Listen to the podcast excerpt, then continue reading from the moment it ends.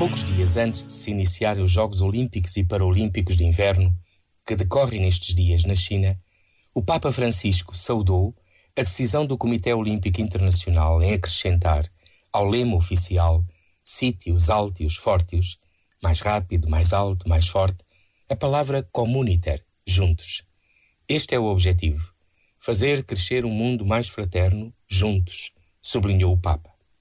E referindo-se ao mundo paralímpico, diz: o exemplo dos atletas com deficiência ajudará a todos a superar preconceitos e medos e a tornar as nossas comunidades mais acolhedoras e inclusivas. Esta é a verdadeira medalha de ouro. As bem-aventuranças de Jesus apontam para as Olimpíadas da vida.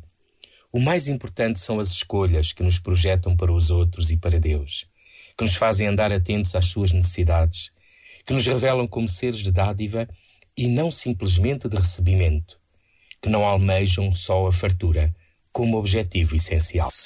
Este momento está disponível em podcast no site e na app da